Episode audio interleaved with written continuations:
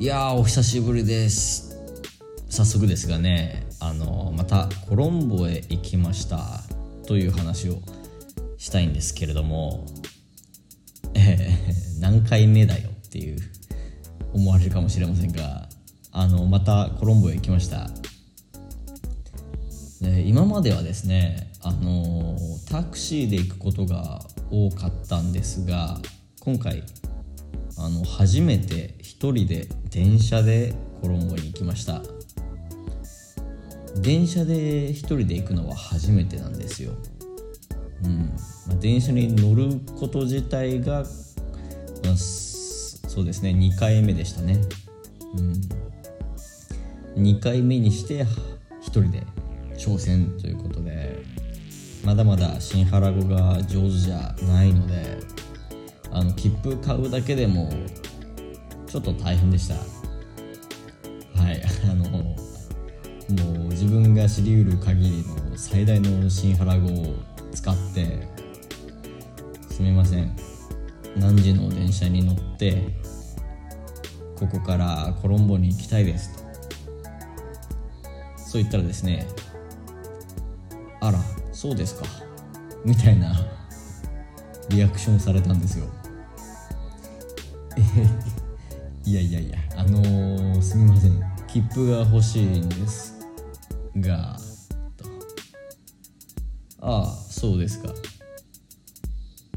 え どうしたらいいのこれすいませんあのここからコロンボまで行きたいので切符が欲しいです。いくらですか？ここまで行って初めてはいいくらですよっていうふうに教えてくれたんですね。いくらですか？まで聞かないと教えてくれないという。多分まあ外国人嫌いの方だったんじゃないかなというふうに思いますが結構あの冷たくされましたね。うん。ただあの新原語のあの数字の聞き取りがまだあまり得意じゃないんですよ。苦手なんですよ。はい。ですからいくらですか？と聞いた時にいくらですっていうふうに新原語で答えてくれたんですがん？ってなったんですね。どうしてかと言いますとあの聞こえた金額が160ルピーにしか聞こえなかったんですよ。うん。いくらですか？160ルピーです。いやいや待て待てそんなわけないよなって。まさすがにこのね駅員さんが私にまだ意地悪しているとは思わなくてああやっぱりまだ新原語のリスニングできないなって160にしか聞こえないよってそんなわけがないんだよなっていうふうに思ってどうしてそんなわけがないと思うかというところですがあの普段ね私が住んでいるところからコロンボへ行くのにだいたいまあ4000ルピー5000ルピーぐらいかかるんですよ。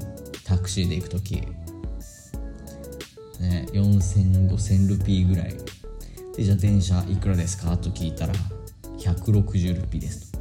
そんなわけないよなって。でも1600だと高すぎるよな電車にしては。なんて言ってんのかなって。すみません。もう一度お願いします。と言ったらねあのやっぱり160ルピーにしか聞こえないんですね。おかしいなと。思ってすみません。新原語新原語はまだ私は難しいです。私には難しいです。というふうにちょっと謝ってすみません。英語で言ってくださいっつったらねやっぱ160ルピーって言ってるんですよね。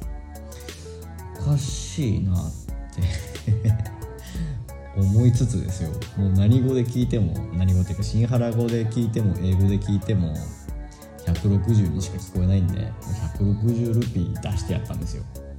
これでええんかと。れでいいですか?」って出したんですよ。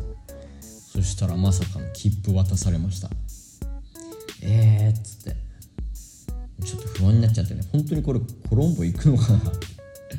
でもう不安だったんでインターネットで調べてみたんですよ。私のエリアからコロンボまで。電車料金。ね。そしたら160ルピーって本当に書いてありましたね。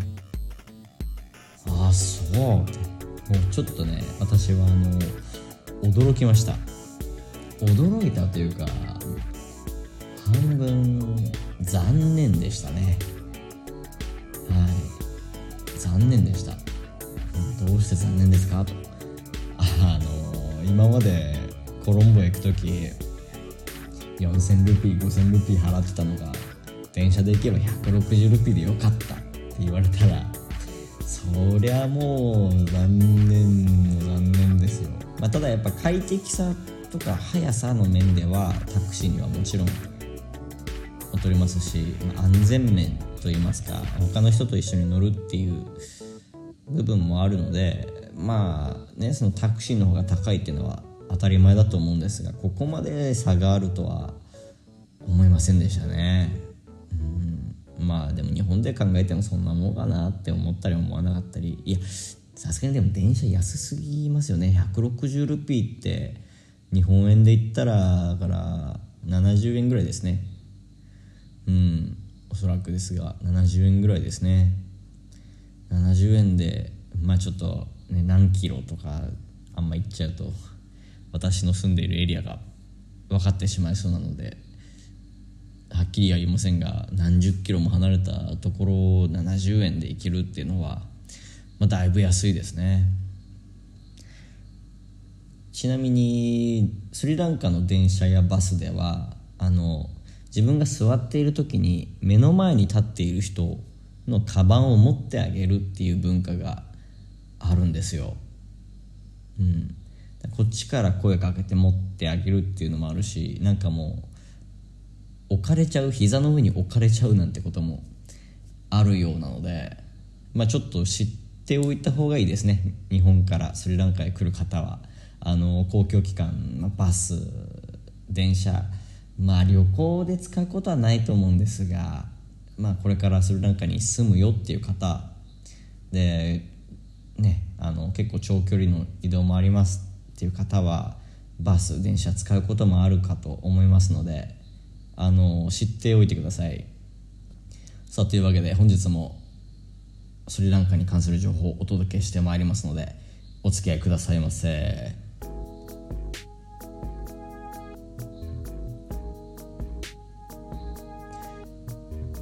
いかがお過ごしでしょうか？ガヤです。あのー、ちょっとすみませんね。本当に久しぶりになってしまいましたね。あのやろうやろうやろう。休みの日になるともう眠いが勝っちゃいましてはいちょっとはっきり言ってサボっていました。すみません。であと今ここまで聞いていてまあ違和感じゃありませんが何か感じた方もいらっしゃるんじゃないですかね。特に日本人の方。うん。あの実はこのラジオって半分以上がスリランカ人のリスナーなんですよ。日本語を勉強したいスリランカ人の方が聞いていることが多くて、まあ、私のねこのラジオの内容としてはスリランカの情報を日本人に届けるというふうに言っておりますが実はリスナーはスリランカ人の方が多いんですよ。でちょっとここで、まあ、初心に帰りましてあのー、もう一度分かりやすい日本語丁寧で正しい日本語で話したいなと思っています。ちょっとね最近あのあまりにも日本人の日本語すぎて何言ってるかわからないっていう風にね声をいただきましたのでもう一度あの分かりやすい優しい日本語で話していきたいと思います。さてさて冒頭でも話しましたがコロンボへ。一人で行ってまいりました。一人で電車でコロンボへ行きました。はい今回の目的はですねあの本当に遊びです。息抜きです。あの日本人の友人の方がねコロンボにいるので、まあ、その方とご飯を食べるっていう目的もありましたがあとはもう一ついつも通りあの日本料理のレストランへ行くというその2つの目的で、え、今回コロンボへ行きました。でねその日本人の方はもうコロンボに来てあとスリランカに来てから半年ぐらいになるんですかね。半年半年ぐらいの方で。でずっとコロンボに住んでいるので私よりコロンボはコロンボのことに詳しい方で、まあ、ちょっと今回案内してくださいというふうにお願いして、まあ、コロンボいろいろ回っていたんですよ。はい、最初に、まあ、お昼ご飯食べて、まあ、そこは特になんてことはなかったんですがその後あの私が甘くないコーヒーが飲みたいですというふうに言ったんですよ。スリランカはコーヒーが甘い甘いんですよ。美味しくないのでねあのちょっと本当のコーヒーが飲みたいですというふうにお願いしたらいいカフェ知ってるよっていうふうに言ってくれたんで今回そのちゃんとしたカフェに連れてってもらいました。中に入ったら本当にあの日本のねカフェ、まあ、チェーンですがスターバックスとかあのタリーズとかねそういうおしゃれなカフェと同じような内装ででメニューも英語で。で店内も綺麗で椅子もテーブルも綺麗で空調も効いてて。うわすげえこんなとこあるんだって。いや大喜びでしたね私は。で実際、ま、コーヒーそこではアメリカーノを注文しまして。で普段甘いものを食べないんですが、まあ、せっかく甘くないコーヒー飲むならということでなんかバナナシフォンみたいなものも一緒に注文しました。いやこれがね美味しかったです。美味しいコーヒーあるじゃんって。これこれって思いました。ただ価格で言うとやっぱりねあの、まあ、ドトールコーヒーぐらいになりますね。だから決してあのスリランカでご飯を食べたりお茶を飲んだりすると考えると、まあ、少し高いなというふうには感じますが、まあ、それでも良心的な金額でで味もとても良くてうん素晴らしい場所でした。また行きたいです。その近くにですねあのアジアンスーパーマーケットがあったんです。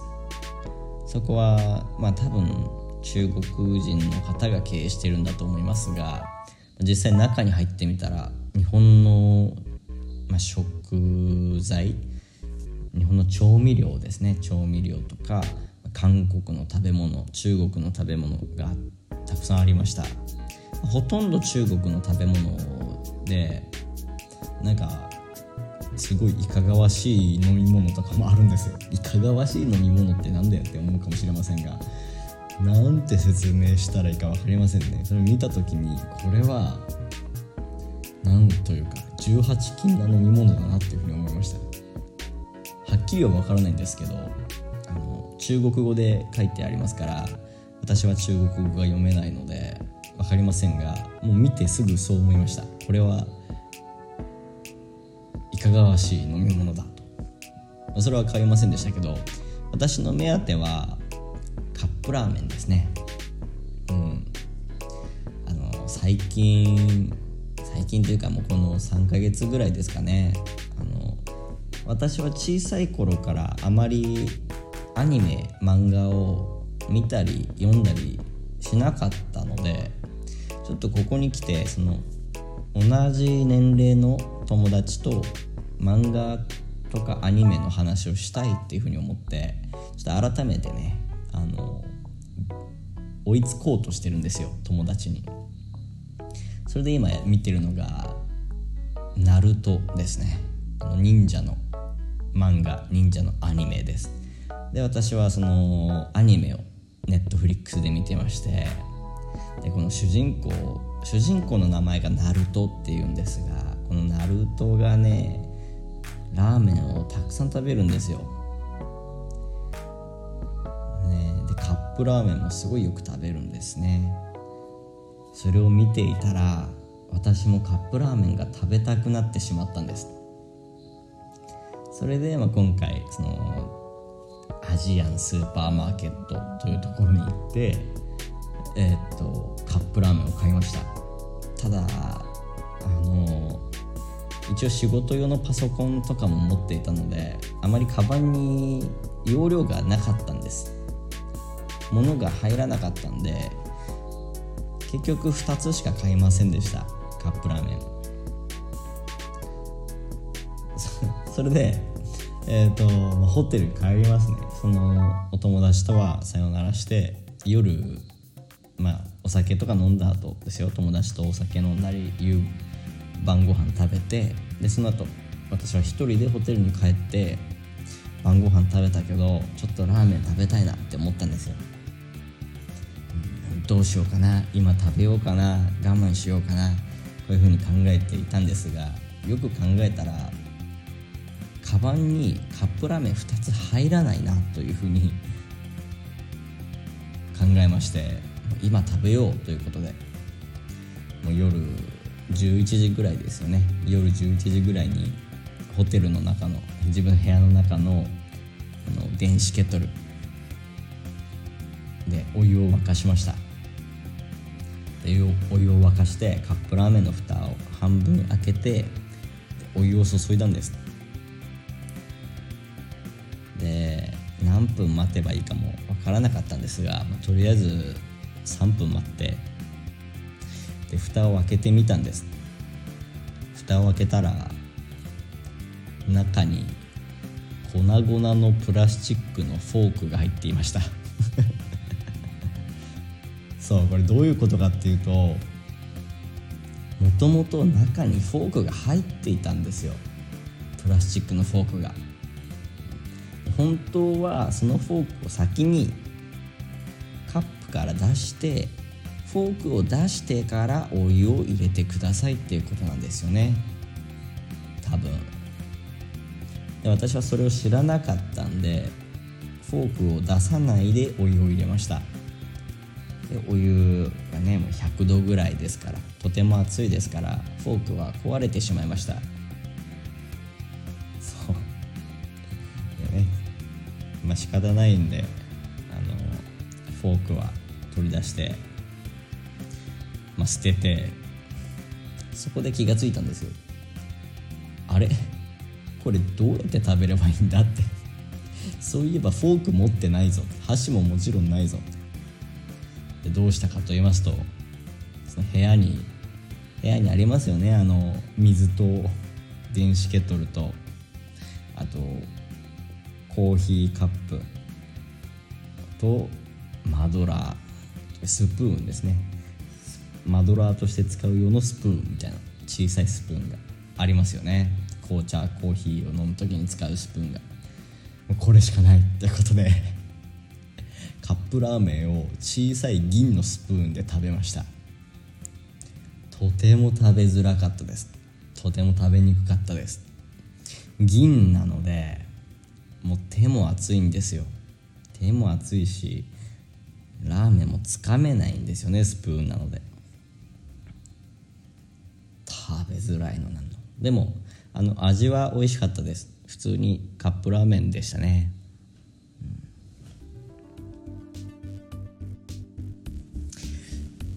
こんなに喋っちゃったか。